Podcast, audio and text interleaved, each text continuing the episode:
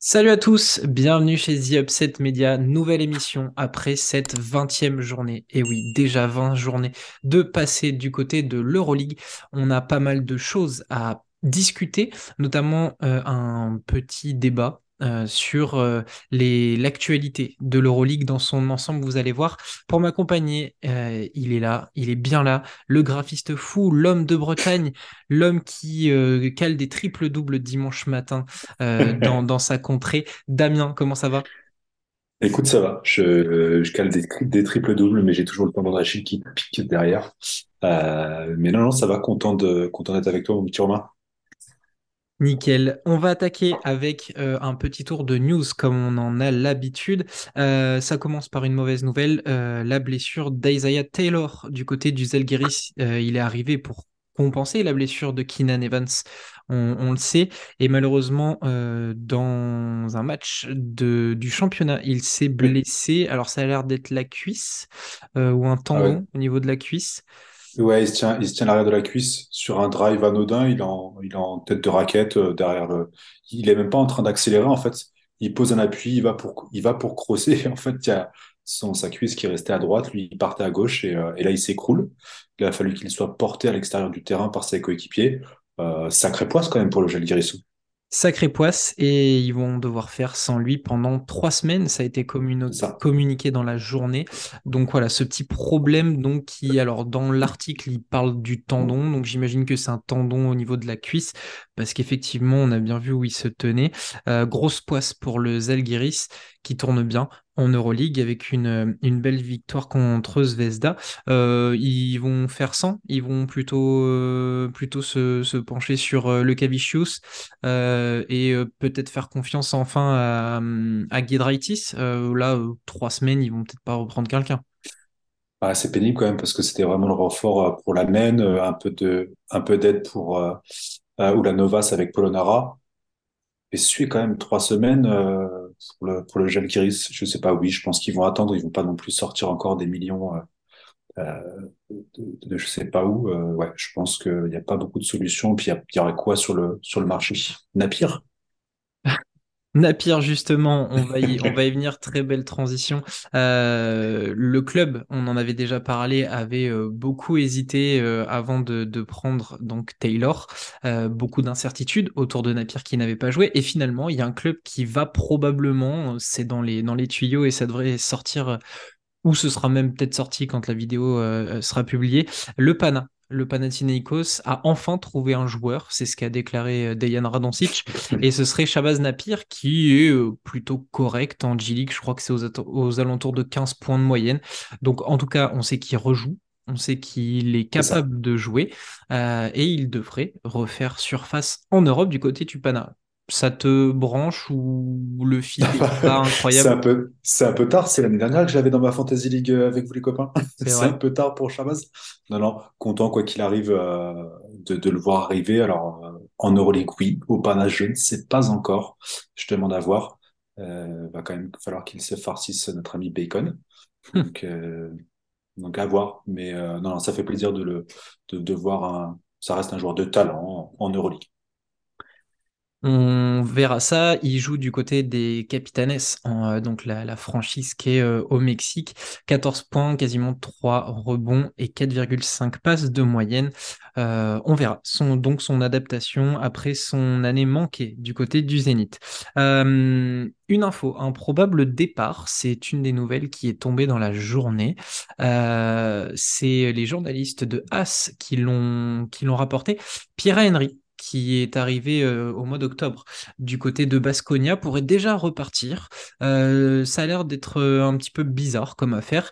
on annonce que le joueur est blessé, c'est la raison officielle, mais se cacherait une autre raison un peu plus sombre sans que ce soit révélé, mais qui pousserait Pierre Henry vers un départ. le club serait déjà à la recherche d'un remplaçant. Hum, difficile à comprendre cette, euh, cette news, euh, Damien. Bah ouais, ça ressemble à une, vieille histoire du, du Maccabi euh, entre, entre les Américains et le reste du club. Euh, je sais pas, y a, ouais, comme tu dis, c'est quelque chose de sombre. Et puis c'est grosse déception de mon côté. J'avais adoré son année au, au Fener. Je l'avais trouvé hyper intéressant des deux côtés du terrain, surtout quand il y a eu la blessure de Nando et, et de Vezeli. Euh, j'étais hyper content de le retrouver euh, dans une équipe de, de Baskonia qui est ultra sexy. Et, là, c'est un peu la douche froide, quoi. Je ne sais pas quoi en penser, euh, surtout qu'il n'y a vraiment pas d'infos qui ont circulé. J'ai fouillé un petit peu. Euh. Et du coup, je l'ai pas vu euh, sur les matchs, euh, sur le, le match de la vingtième journée. Donc, euh, ouais, un peu déçu et, et ouais, inquiet. Oui, je comprends pas non plus vraiment ce, cette info et cette volonté de s'en séparer ou de lui de partir.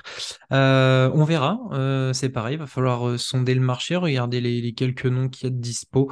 Euh, euh, difficile période pour Baskonia, je crois qu'ils sont à quatre défaites de suite.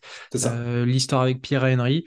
Compliqué un petit peu euh, pour euh, Penaroya et sa troupe. Euh, avant-dernière info, la blessure de Lorenzo Brand, euh, ça a été euh, live tweet durant la journée, il s'est blessé à la cheville et on a du coup la durée de l'indisponibilité, il est out 3 à 4 semaines, voilà les séquelles du match contre Berlin, remporté brillamment par le Maccabi avec un Wade Baldwin record. Vous l'avez vu sur Twitter. Euh, il est MVP de la journée, 35 dévals et 33 points. Mais du coup, son coéquipier américano-espagnol est écarté des terrains. Ça, c'est dommage, ça pour eux, puisqu'il est Ouais, euh, globalement un petit peu le leader de l'équipe. c'est clair, c'est rude et surtout qu'en plus, il était dans des rumeurs aussi déjà pour la, pour la saison prochaine euh, de clubs qui seraient intéressés parce qu'il a une toute petite clause, euh, un buyout euh, d'un million, je crois, Un euh, million, ce qui est, exactement. ce qui est négligeable pour des équipes comme le Real, par exemple.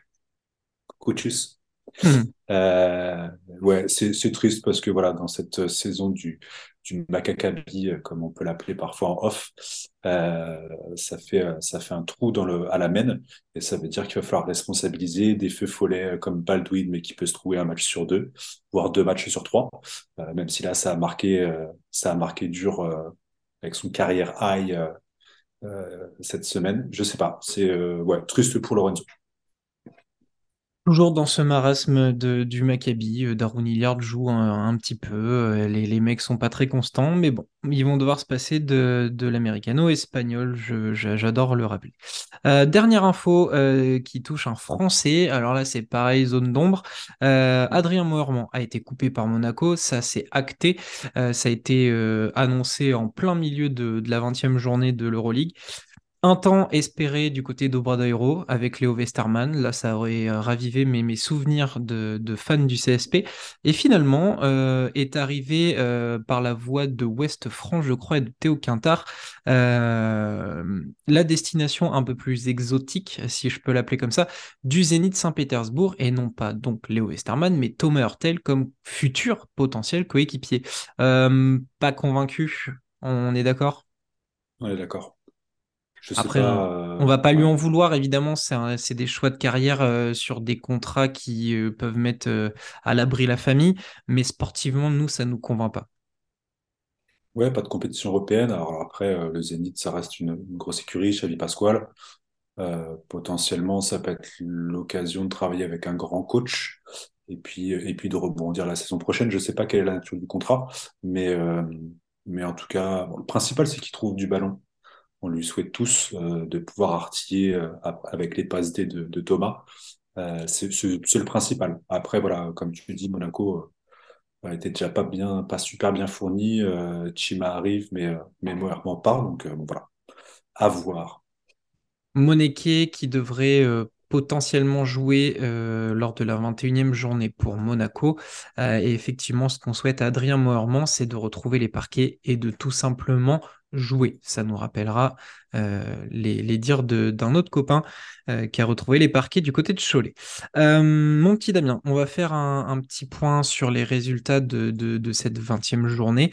Je vais rapidement les dire. Tu vas nous parler d'un match qui t'a plu et moi j'enchaînerai avec le mien et on fait ça rapidement. Du coup, le jeudi, on a eu le droit à la victoire du Fenerbahçe contre Monaco 98-94 après prolongation. Le Maccabi s'est donc imposé, on en a parlé parlé, 87-74 contre l'Alba Berlin. la Virtus continue de, de, mieux aller, on va dire. victoire 74-64 contre le Panathinaikos. Barcelone gagne à l'extérieur du côté de Vitorias 85 à 78. Euh, Valence piège le, euh, le partisan, pardon. Euh, on l'avait plus ou moins senti. Ils sont fait piéger les gars de d'Obradovic 89-81. L'Anadolu, pareil, on, sentait un petit peu venir le rythme de sénateur. Ils sont encore fait piéger par le Bayern 89-81 pour les Allemands. Le Zalgiris dans sa Zalgirio Arena imprenable a fait tomber l'étoile rouge 71 à 66. L'Olympiakos dans un match rude a gagné contre le Real 73 à 60. Et l'Asvel dans le derby des, mal classés et des du fin fond de la classe s'est débarrassé de Milan 79-73. Damien, toi, un des matchs qui t'a marqué, euh, c'est euh, la performance du Bayern contre l'Anadolu avec un homme qui est euh, définitivement dans la catégorie chouchou, notre papa, catégorie papa de l'équipe. Avec ses pull-ups, ses pull-ups, ses feintes de papy, c'est incroyable l'hygiène de vie, dirait Romu. Euh, de notre euh, Othello Hunter national, euh, presque. Non, c'est cool, c'est cool de voir le Bayern climatiser l'Anadolu. Parce que bon, voilà, je, hormis Clyburn, je, je suis pas plus fan que ça. Et là, il fait, il fait un énorme match. Hein. Il est à 18 points, 9 rebonds. Euh, en plus, le Bayern qui était mené sur tout le début de rencontre euh, sur, en, en, troisième quart, pardon, en 16 points d'avance euh, l'Anadolu. Et au final, il leur, cause, il leur colle un 16-0 sur le dernier quart. Euh, donc voilà, petit hold-up du Bayern. On n'est pas mécontent parce que avec les résultats du, du, club allemand, c'était un peu tristounet euh, ce, ces matchs de, de, de Trinkiri. Et là, Othello Hunter qui calme l'Anadolu avec un tout, tout, tout petit match de Will Clyburn, euh, qui finit à 4 points, euh, euh, je sais plus exactement, 4 points, 4 rebonds, une passe, point. C'est rare de voir un, un Clyburn comme ça. Très très rare pour être euh, souligné. mais du coup, ben, l'Anadolu se fait encore avoir la machine est un peu en, rodage et, ils sortent du top 8 euh, avec un bilan de 10 victoires, 10 défaites, dépassé par le Maccabi de Tel Aviv qui du coup s'est imposé comme on a pu le dire. Euh, de mon côté, euh, j'allais parler de, de l'Olympiakos contre le Real, le duel des, des premiers. finalement, je vais opter pour un autre match. L'Olympiakos Real, ça s'est joué vraiment sur du de, de du rude. ça a été un combat euh, réellement de gladiateurs avec euh, un match à la, grecque euh, des années 2010. Petit score, petites évals, gros combat physique. Ils l'ont imposé au Real qui n'a pas trouvé de solution. Chux Matteo est visé en premier. Et donc, je vais partir sur le match du, du Zalgiris contre Zvezda. une vraie belle démonstration encore de, de Max Vitis et de son équipe. surtout pour vraiment souligner la performance d'Ulanovas, euh, qui est un capitaine incroyable dans, dans cette équipe. Euh, au moment où Zvezda était, euh, était devant, c'est lui qui, qui va faire le rush. Il y a d'abord un tir de Dimsa qui est ultra précieux dans ce rôle de sniper. Qui ramène les équipes à égalité et puis d'un coup Ulanovas en bon capitaine prend deux tirs à trois points ultra décisifs pour les, le Zalgiris Kaunas euh, un collectif euh, vraiment sur des garçons du cru euh, lituaniens qui jouent avec beaucoup de cœur et une défense qui a complètement lock les, joueurs de Zvezda en fin de rencontre. Vraiment beaucoup, beaucoup, beaucoup, beaucoup de bonnes choses à dire sur une équipe que personne n'attendait là. Aucun spécialiste ne les voyait aussi haut en début de saison. Et pourtant, ils font vraiment déjouer tous les pronostics avec un Achille Polonara aussi qui a eu un gros, gros, gros passage, un gros coup de chaud dans le deuxième quart-temps, vraiment magnifique. Donc, euh, si vous avez l'occasion de revoir ce match, allez-y. Euh, il y a plein de bonnes choses à voir euh, et surtout, bah, évidemment, une ambiance de folie. Je, je, passe le bonjour à un copain qui y était, qui était invité du côté de la Zalgiris, la Zalgirio Arena. Donc voilà, un, super, euh, un super match à revoir. Ouais, et puis je me posais une question, euh, parce que là, il faut s'arrêter sur le classement. L'Algérie est cinquième. Alors oui, on est qu'à la 20e journée, il nous reste une quinzaine de matchs. avant les playoffs. Est-ce que tu penses que de, de l'annonce du coup des, du Final Four à, à, Kaunas, est-ce que tu penses que ça a un vrai impact sur, sur la motivation de, de, Kaunas pour de Jalgiris pour, bah, pour péter cette année en fait, pour garder cette, cette dynamique? Alors, j'imagine que les garçons peuvent y penser, surtout que, bah, comme je l'ai dit, c'est une équipe euh, composée de, beaucoup de joueurs lituaniens. Le coach, c'est l'ancien coach de la sélection. Donc, forcément, il doit y avoir un affect très fort dans une salle où l'année dernière, on l'a vu, l'équipe ne tournait pas bien et pourtant les, supporters étaient là. Alors là, on imagine bien que l'équipe tourne. Donc, en plus, les, gens sont complètement fous d'amour pour cette équipe. Euh, donc, je pense effectivement que ça peut y jouer, euh, même si euh, ils ont déjà ça en eux. Euh, enfin, ça se voit depuis le début de mm. saison, ils jouent avec beaucoup de fierté, ils veulent rendre leurs fans vraiment très heureux. Donc non, ça peut y jouer, effectivement, se dire qu'il y a quelque chose à faire à la maison au cas où ça joue le Final Four. Va falloir faire attention au calendrier qui là est très très chargé.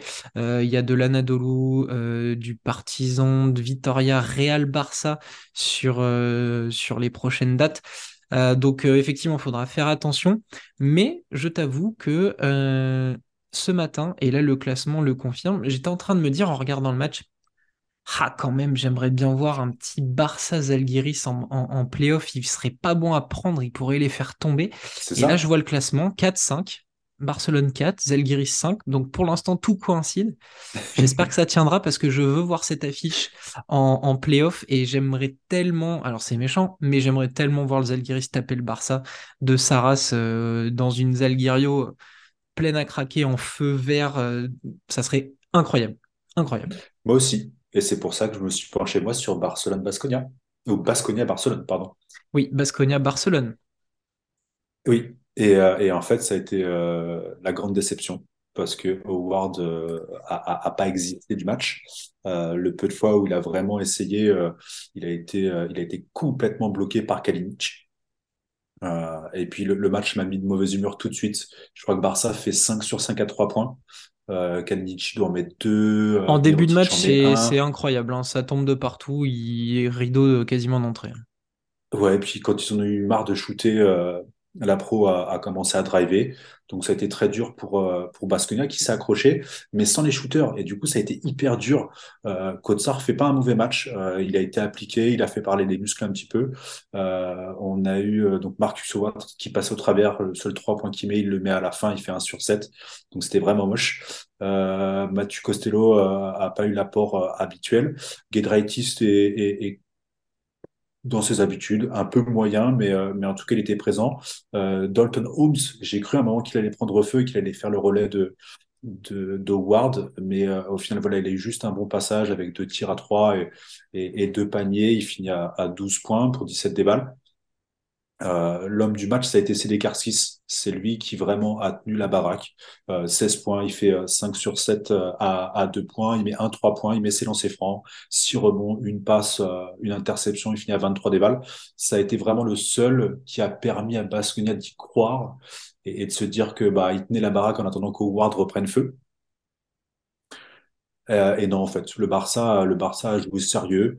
Euh, on n'a pas vu Mirotic finit meilleure, euh, meilleure évaluation du match côté, euh, Barcelone, mais, complètement en sous-marin. Il fait 1 sur 5 à 3 points. Il a mis que le premier au début du match, mais 15 points, 6 rebonds, du, du Mirotic qui pousse pas trop, comme d'habitude. Satoransky nous a fait une béconne un peu sur la fin du match. On l'avait pas vu du game et puis il a profité de la fatigue de Basconia pour planter.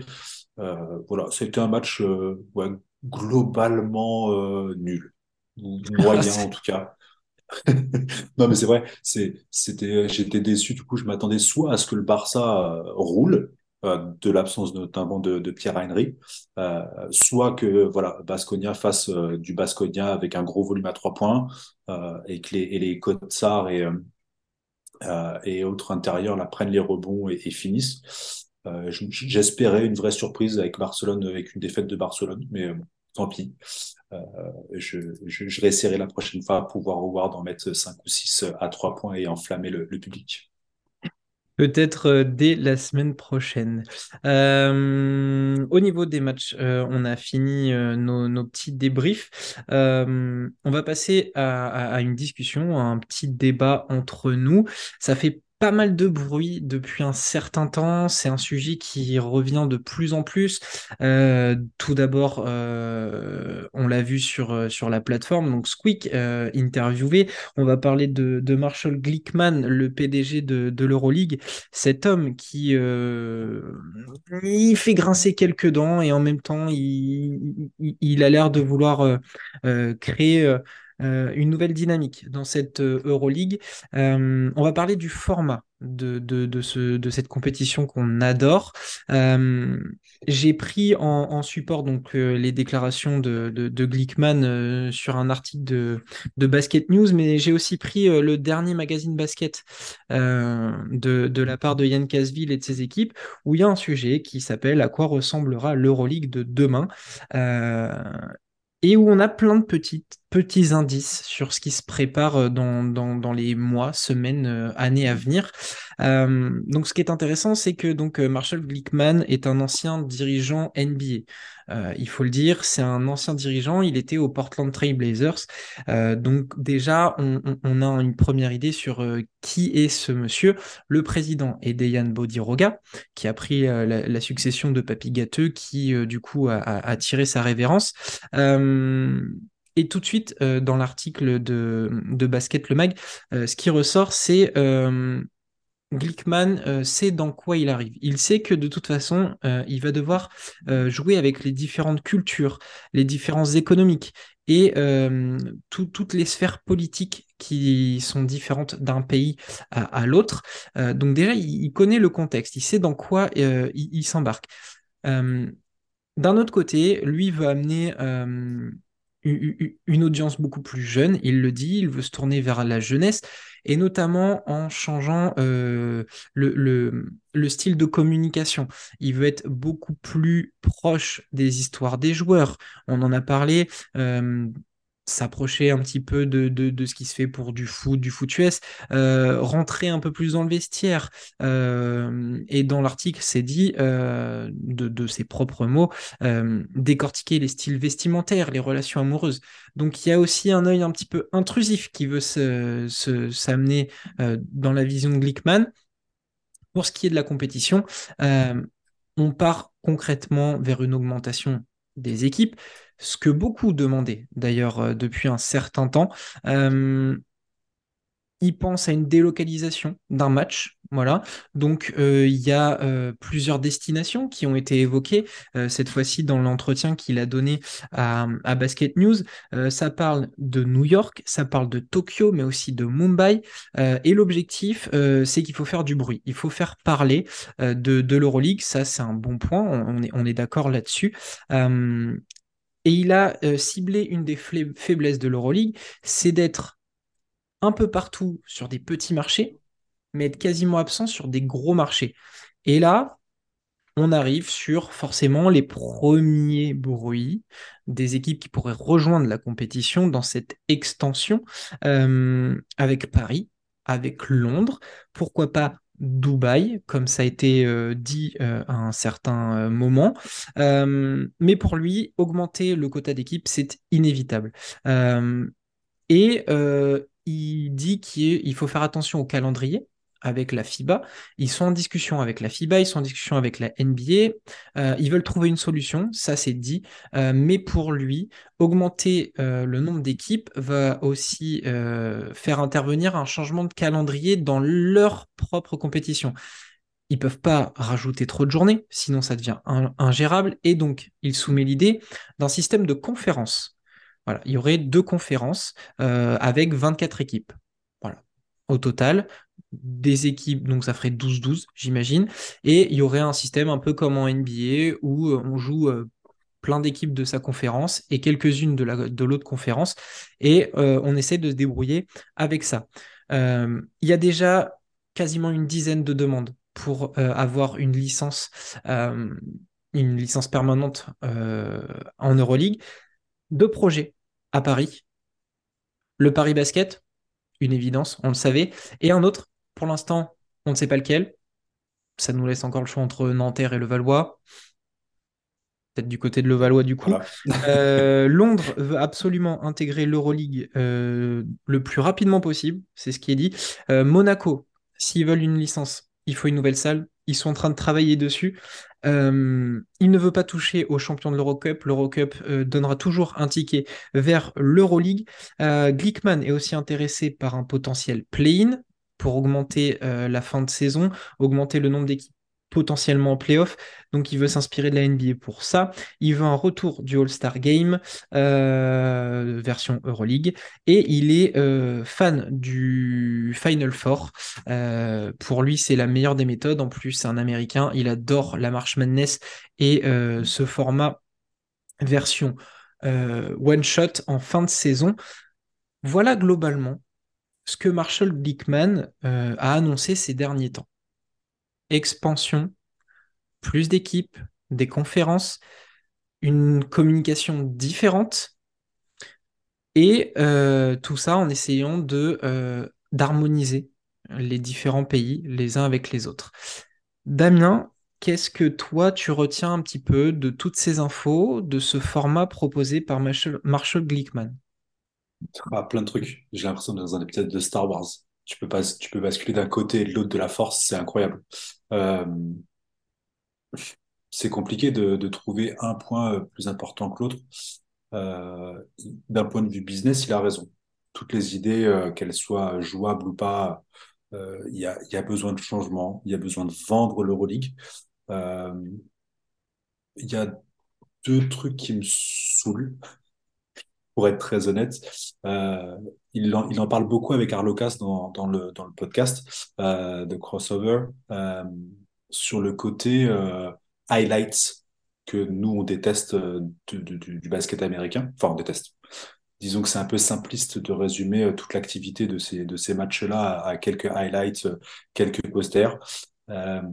et c'est ce c'est ce qu'il essayait de dire quand tu parlais de communication, d'être un peu plus intrusif, de voir un peu plus les joueurs, de, les vendre un peu plus, de les montrer un peu plus. Je suis pas fan de ça. Je, je suis pas fan de ça parce qu'on a cette culture européenne euh, du basket en Europe euh, qui est à l'opposé. Euh, et, un highlight, alors après à voir s'il est capable de l'adapter, mais mettra jamais en avant le travail d'un, enfin toute la mise en place d'un système, euh, les jeux, tout jeu sans ballon qui peut se faire autour du joueur qui va réussir à driver ou, ou avoir un tir ouvert euh, pour un les défenses, par exemple. Les défenses, parce que généralement dans les highlights, on montre souvent les paniers, pas forcément les défenses. Donc ça, c'est un des points qui m'embête un petit peu. Par contre, je le, je le rejoins sur l'idée de d'en montrer un peu plus euh, parce qu'on voit le, le, la NBA, donc on a les joueurs d'un côté et on a euh, tout, leur tout ce qui les entoure, euh, la mode, euh, qui, les, jeunes, si on veut intéresser un public jeune, ça passe aussi à travers la, la personnification, enfin, pouvoir se reconnaître dans un euh, Baldwin là qui a parfait, qui a mis des gros scores, euh, qui a quelques mouvements impressionnants, qui peut monter au dunk, qui peut mettre des tirs à trois points, qui peut driver et tout. C'est, intéressant de pouvoir en montrer un peu plus son style vestimentaire, euh, ses hobbies, euh, euh, le voir aller sur le terrain de golf, je sais pas, ou, ou, sur un strip club à, à au Maccabi en Israël, quoique non. En tout cas, c'est intéressant d'en montrer un peu plus, mais je trouve que l'Euroleague l'avait déjà lancé. On a, on a de plus en plus de reportages. De très bons reportages. Ouais, de très beaux reportages, de plus en plus de docus, euh, de plus en plus d'interviews. Euh, Arlocas l'a fait avec Scariolo, il l'a fait euh, il y avait qui? Il y avait Dante Exum, elle est super. en plus, on a fait le, mm. le thread euh, sur, le, sur le Twitter de, de The Upset. Euh, il y, a, y, a, de plus en plus de choses, ça se développe. Euh, mais mais ça, ça mériterait, ça mériterait peut-être pour permettre aux jeunes de, de pouvoir s'identifier à travers certains joueurs. Ça, c'est le, le pour et le contre un petit peu sur la partie communication. Ce qui, est, ce qui est drôle, alors je sais pas du tout euh, si tu, si tu l'as fait exprès, mais euh, quand tu as, tu as cité euh, un joueur auquel on pourrait s'identifier, tu as cité un Américain en Euroleague. Bah. C'est, c'est, c'est, non, mais c'est fou, c'est fou, mais c'est à quel point on est marqué aussi par cette culture américaine en France. Mais, mais bizarrement, si on doit s'identifier dans cette Coupe d'Europe, est-ce qu'on a envie de s'identifier à, un Baldwin. Je veux dire, les gamins, les gamins de, de, Lituanie. Alors, tu l'as peut-être pas fait exprès, mais tu vois, naturellement, c'est un Américain. sur le poster. Euh, oui, voilà, aussi. Parce qu'après, après, si on en discute, j'aurais été plus facilement vers un Sigma, euh, vers un Guerchon, euh, nos Français de la compétition. Sigma, il est ricain. ouais, mais c'est un faux ricain, lui. C'est un ricain allemand. c'est ça. Non, mais c'est parce qu'il a, il a, il a pas un jeu à l'américaine. Il est, il est tellement, euh, il est tellement fort sur tous les domaines que, que, que non. Mais c'est vrai qu'il est américain en plus. oui. non, toujours est-il que c'est parce que j'ai bossé sur le poster que, que je l'ai en tête Spaldwin et qu'il a fait un gros score et qui est, ce qui est pour moi un des points qui va attirer dans un premier temps les jeunes pour qu'on arrive à récupérer un petit peu de ceux qui sont qui aiment la NBA et les stats et les, et les highlights et tout. Baldwin, peu importe, il joue en Europe, euh, il va, ça peut être une accroche. Et de toute façon, s'il veut euh, faire un match à New York, c'est pour aussi attirer. Euh, il n'arrivera pas à attirer les, Américains ou en tout cas ce, ce, marché américain directement vers nos Européens. Ça marchera pas vraiment. Il faut qu'il faut qu'il aille sur du Mike James, il faut qu'il aille sur du Baldwin, il faut qu'il aille sur du Clyburn, etc. pour pouvoir les relier à, à, l'Euroleague, en fait. Une, une, histoire de, de format euh, au-delà de la communication. Euh, cette histoire de conférence, toi, ça te, ça te parle? Passer à 24, on sait qu'ils sont en train d'expérimenter. Enfin, je sais même pas s'ils expérimentent, mais ils, ils, font ça avec l'Eurocup. Euh, L'Eurocup a pris un sale coup avec leur histoire de, de, de deux poules de 10. Il y a 8 mmh. qualifiés à la fin de la phase aller. Je sais que donc là, eux, ils proposent deux poules, deux conférences, 12-12. Euh, je sais que Lucas était fan de poule de 4, peut-être à l'ancienne. Pour toi, quel, quel format serait le, plus intéressant? Si tant est qu'il y a un format intéressant.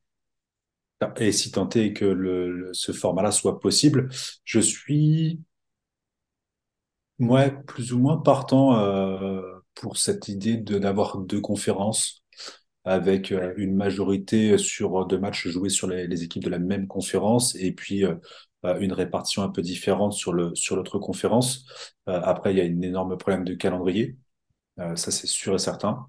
de toute façon, ils pourraient pas augmenter le nombre de matchs, ils vont pas pouvoir s'aligner avec tout le monde, tous les championnats, toutes les fédérations et autres. Mais mais j'aime assez l'idée euh, de manière à garder, à pas avoir tout, tout à changer et de pouvoir quand même malgré tout aboutir vers le Final Four. Euh, et je suis pas mécontent qu'il soit fan de ce format-là. Il veut pas y toucher, ça c'est ça c'est une certitude. Pour l'instant, il ne veut pas y toucher. Je, ouais, je suis, je suis pas contre l'idée. Euh, il faut, il faut de toute façon que ça évolue. Euh, et après avoir euh, en termes de logistique, en termes de d'enchaînement de, matchs, est-ce qu'ils vont, est-ce que dans ce cas-là ils sont capables de faire des doubles semaines euh, de compétition parce que le calendrier va, on ne pourra pas retirer cette ces, exceptions-là? je sais pas si toi tu as un, format en particulier, mais ouais, je suis assez fan de celui-là. Le, le, format de conférence, à partir du moment où on m'évite euh, la version Eurocup, ça me va parfaitement. Euh, l'idée de faire comme en NBA pour le coup, c'est-à-dire un petit peu des gens de notre conférence, quelques-unes de l'autre, pour éviter de surcharger les calendriers, ça me plaît pas mal aussi. Euh, je pense que si on repassait sur des formats avec euh, des poules de 4, il faudrait encore plus d'équipes, euh, mm. donc mobiliser encore plus de monde. ça, ça sera peut-être une alternative dans, dans longtemps. non, moi, une petite conférence, deux conférences, ça me va. Si on fait conférence Est, conférence Ouest, bon, courage pour les clubs français, hein, parce que quand il va falloir startiner euh, Real, Barça, Valence, euh, Basconia euh, deux, trois, quatre fois dans la saison, ça va être relou. Mais après, tu peux peut-être imaginer un, découpage. Je vois, c'est le, le foot US, ils ont une, une ligue européenne et, le découpage se fait en trois conférences. Et du coup, tu as une nord-ouest, nord-est et un peu sud-centre, quoi, par rapport à, la répartition des clubs ça, peut être aménagé euh, nord-sud ou euh, euh, pour, pour peut-être différencier certains clubs, certains clubs, on peut faire une ligne un peu absurde juste pour équilibrer un peu les équipes, la répartition des équipes. Ils trouveront bien euh, un, schéma euh, adapté hein, de toute façon. Mais ça renvoie, au, ça renvoie au problème principal pour moi, et c'est là où il a raison d'insister et de, remettre un peu à, tout à place, c'est les discussions entre la NBA, l'Euroleague et, et la FIBA, quoi. C'est le plus gros chantier au final. Il déclare, il déclare que normalement, l'Euroleague va avoir des discussions sérieuses là au mois de mars avec la FIBA. Euh, chacun travaille de son côté pour proposer quelque chose lors de cette réunion, histoire de trouver un terrain d'entente parce que euh, il reconnaît euh, volontiers que les équipes nationales ont besoin des meilleurs joueurs, sauf mm. que pour l'instant c'est pas possible parce que eux ont aussi un produit à défendre qui est l'Euroleague du coup. mais ils veulent absolument trouver un terrain d'entente parce que pour lui c'est impensable de, de, voir ces équipes nationales jouer sans les meilleurs joueurs. Donc il y a une discussion qui se prépare au mois de mars, on va suivre ça avec attention euh, pour, euh, ben, pour essayer de voir si on va enfin avancer sur ces discussions, sur cette guerre qui euh, bah, fait du mal quelque part au basket européen, dominé largement par la NBA, mais qui derrière ben, a du mal parce qu'on se marche dessus avec 800 compétitions qui sont désolé, mais pour les plus petites, de plus en plus ridicules et, finalement, voilà, on, perd un peu de la valeur dans, notre basket. Euh, il a sorti une phrase aussi, euh, je ne sais pas toi comment tu l'interprètes, si tu l'accueilles bien ou mal. Il parle de, vouloir faire de l'Euroleague euh, une ligue de joueurs. C'est un terme un peu, un peu moche qui, quand on pense à la NBA, peut parfois faire crisper quelques, quelques personnes ils veulent le transposer version Europe. Qu'est-ce que tu en penses de cette Euroleague euh, ligue de joueurs, comme euh, Marshall Glickman l'a dit? Est-ce que c'est ligue de joueurs dans l'idée de, chercher à prendre soin des joueurs? Euh, à travers tous les aménagements possibles, le nombre de matchs, le nombre de compétitions, etc. ouais, je ne sais pas, parce que la NBA en est une, mais le niveau a jamais été aussi fort euh, en NBA. Alors, ça fonctionne pas pareil euh, comparativement en Europe. Euh, il y a eu suffisamment de débats là-dessus. malgré tout, au niveau vitesse, athlétisme, tout, tout évolue positivement en NBA globalement par rapport à ce que eux veulent en faire. Maintenant, si c'est pour se retrouver avec euh, des joueurs qui sont en load management, euh, parce qu'au final, tu prends les, clubs français comme Monaco, ils les ont les 82 matchs dans la saison. Entre le championnat, les, coupes, euh, l'Euroleague, ils, ont, ils ont le même volume quasiment que les Américains. Et pourtant, globalement, sur les matchs Euroleague, tu as très très peu de repos, hormis pour les, vraiment pour les, les Nando qui, qui, à 34 ans, ne peut pas enchaîner de la même façon.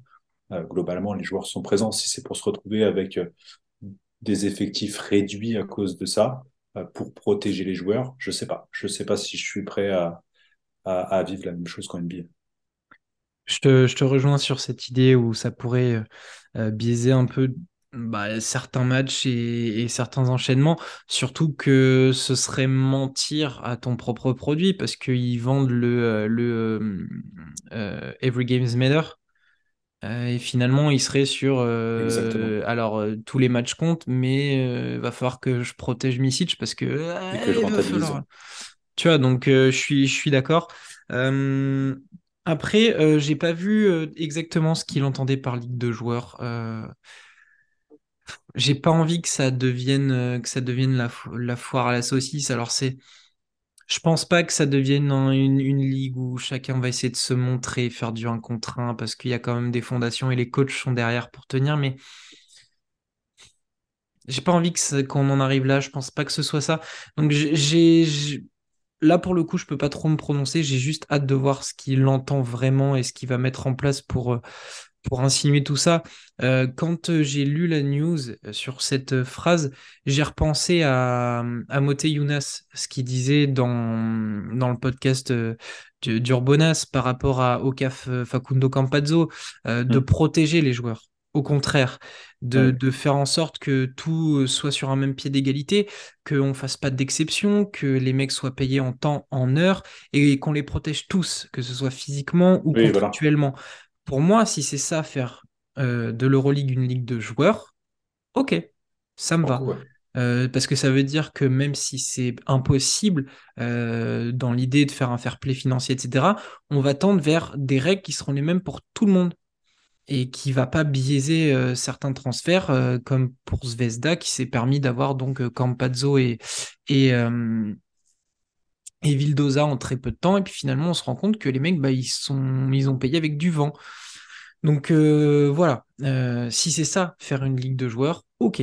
Si c'est euh, nous amener que du spectacle et, dire au coach, bon, pff, vous emmerdez pas à faire des systèmes, hein, vous prenez les meilleurs joueurs de 1 contre 1 et puis vous, vous écartez le, le, les autres et ça joue. Bah là, non. Donc à voir ce que, ça va donner. Euh, dernière petite question, euh, Damien, sur, euh, sur ce sujet. C'était l'idée de comment du retour du All-Star Game. certains sont pour, certains sont contre. Nous, forcément, dans notre idéal, on est pour, puisqu'on risque de vous proposer un épisode spécial. Est-ce que tu penses que c'est une bonne idée? Voilà, rapidement, est-ce que c'est est -ce c'est une bonne idée si on, tend vers un All-Star Game version euh, Euroleague? Je, vois comment nous, on apprécie certains joueurs, nos, chouchous euh, dans, chaque équipe quasiment. On a envie de les voir tous ensemble sur un match. Là où, là où est le vrai problème, c'est ce qu'on retrouve aussi en NBA, c'est quel format donner à tout ça de manière à garder l'intérêt sportif. voilà, c'est ça. À ce que ces gars-là jouent. Parce que déjà, je, me rappelle du match Monaco-Anadolu, quand les deux compères se renvoient des banderies, euh, Clyburn et, James. T'as tellement envie de voir ça sur un match en entier où, où, les, où les stars, les unes après les autres, vont pouvoir s'affronter, en fait. Et, dans ce sens-là, oui. Alors après, tout n'est pas bon à prendre dans le dans le dans tout ça, euh, mais tu as, quelques marsupilami pour un cours de dunk. Ça ferait forcément des highlights qui permettraient à, la compétition en elle-même de, de ressortir grandi, d'être visible un peu partout, euh, dans tous les différents marchés, parce que ça, tout le monde est preneur en Chine, en Inde, euh, aux États-Unis. les concours à trois points, on a quelques faux follets, ça peut être rigolo aussi.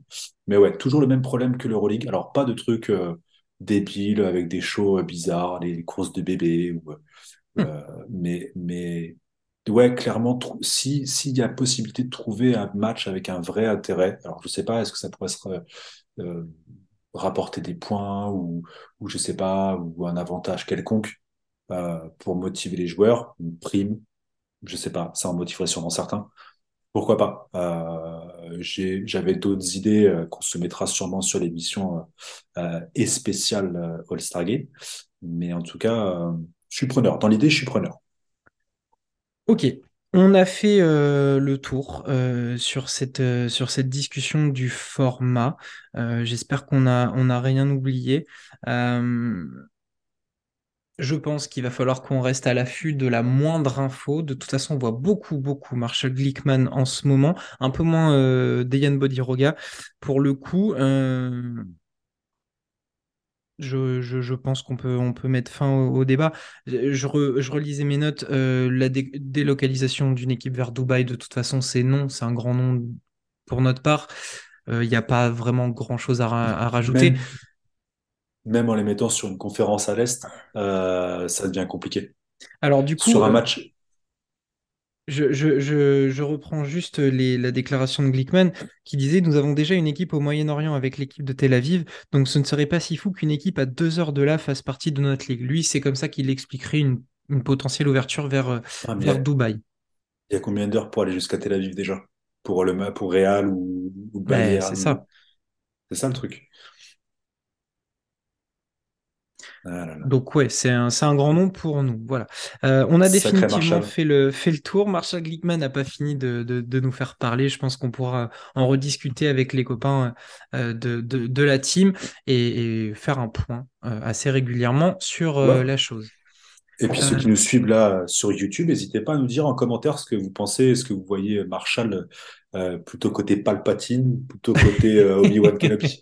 De quel côté de la force il est pour, euh, pour l'Euroleague Est-ce qu'il est va faire évoluer dans le bon sens la compétition? Exactement. Damien, avant de se quitter, un petit jeu en ping-pong comme ça pour la, la 21e journée. je te donne les affiches, tu me donnes le vainqueur rapidement, comme ça on, on termine l'émission là-dessus. ça commencera par un gros Real Barcelone. Qu'est-ce que tu vois comme vainqueur? Madrid. Très bien. Euh, je, à contre-cœur, je vais dire, Barcelone. Je vais dire euh, Barcelone parce que je sais très bien que, euh, que le Real, à chaque fois qu'il y a un derby, ils ont beaucoup, beaucoup de mal en saison régulière. Donc, j'ai peur que ça finisse comme ça. Alba Berlin, Valence. Ah, l'Alba, je suis obligé. Berlin aussi, même si. Valence qui est un peu. Oui, dis-moi. Ouais, puis en plus, là, le, comment le, juste Valence. ah non, Valence est sur une victoire contre le Partisan. Ouais, une belle victoire convaincante.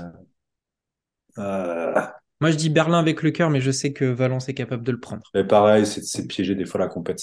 je reste sur Berlin. Sur Berlin. Allez. Euh, Monaco-Milan. Monaco, pour moi. C'est euh, Monaco avec Chim, avec, avec qui, qui, revient. Panathinaikos Elgris Kaunas. oui, je pose la question. Oui, je pose la question. Le, le qui va continuer d'enfoncer le Pana dans, la, dans le fin fond du classement. L'Asvel qui reçoit le Fenerbahce. Fenerbahce pour ma part, même si ils, vont nous faire mentir. Même si l'Asvel a retrouvé un patron. ça aussi, il faudra qu'on en euh, parle bientôt. Euh, allez, l'Asvel, tiens, avec un énorme match de Mando. Ok, très bien. Euh, vendredi, ça va commencer par un énorme derby. Étoile rouge partisan. Oh, pétard. La revanche? La revanche, le partisan pour moi? Allez, on espère. Euh, Vitoria Nadolou. Bon, Vitoria. Ok. Euh, moi, je vais partir sur la Nadolou quand même. Ils vont, ils vont peut-être devoir se, réveiller un petit peu. Olympiakos Maccabi Tel Aviv. Ça, c'est un match en carton de notre ami euh, Wade Baldwin. euh, ça, sera ouais, ça sera Olympiakos sans, sans vraiment euh, réfléchir. Sans bras. Euh, et en fait, euh, et en, oh, en, fait, au final, le dernier match, Bayern Munich, Virtus Bologne. Hmm. Ah là là là là. Moi, je vais me laisser ah, embarquer par la Virtus. Ah, moi, je vais, je vais me laisser embarquer par la Virtus. Ils sont en train de me convaincre, hein, finalement, à force de les revoir jouer. Je me dis qu'il y a un petit truc. Milos, il fait, il fait du propre en ce moment. Euh, je pars sur la Virtus. Ouais, ouais les Allemands du Bayern. Euh, ok. Je suis pas sûr que ça fera le taf, mais allons-y. On a fait le tour de cette actualité, de cette 20e journée et donc de cette discussion autour du format de l'Euroleague. Euh, Damien, on va devoir repartir euh, à nos occupations, le visionnage de toutes les compétitions, euh, les visuels, tout ce qu'on vous propose sur nos réseaux sociaux. Suivez-nous, Twitter, YouTube, Instagram.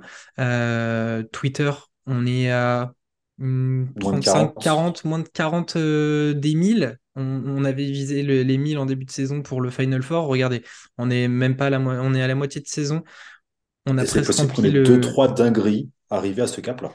Exactement. On est en train de travailler sur tout ça. Donc, suivez-nous, partagez euh, à vos potes euh, aux, alentours. Euh, voilà, si les gens aiment le basket, venez avec nous, embarquer dans l'aventure, c'est chouette. Et surtout, là, le plus intéressant, et c'est en train de, de, de beaucoup le faire en ce moment, interagissez avec nous, que ce soit sur les commentaires YouTube, sur Twitter. Fait plaisir. Discutez avec nous, on est, on est ravis de ça, faites nos retours, on, aime beaucoup ça. Donc euh, continuez et surtout suivez-nous. Euh, Insta, on partage les visuels. Euh, YouTube, ben, depuis qu'on fait un petit peu de la pub pour, pour vous abonner, ben, ça augmente petit à petit. donc continuez. Voilà, foncez et restez avec nous. Damien, on, se, on va se caler ces matchs formidables. Il y a deux derbies en plus dans la, dans la journée. Donc, euh, on se retrouvera la prochaine fois avec euh, probablement tous les copains. Allez, passe une bonne soirée, mon dame. Ciao, bonne soirée. ciao.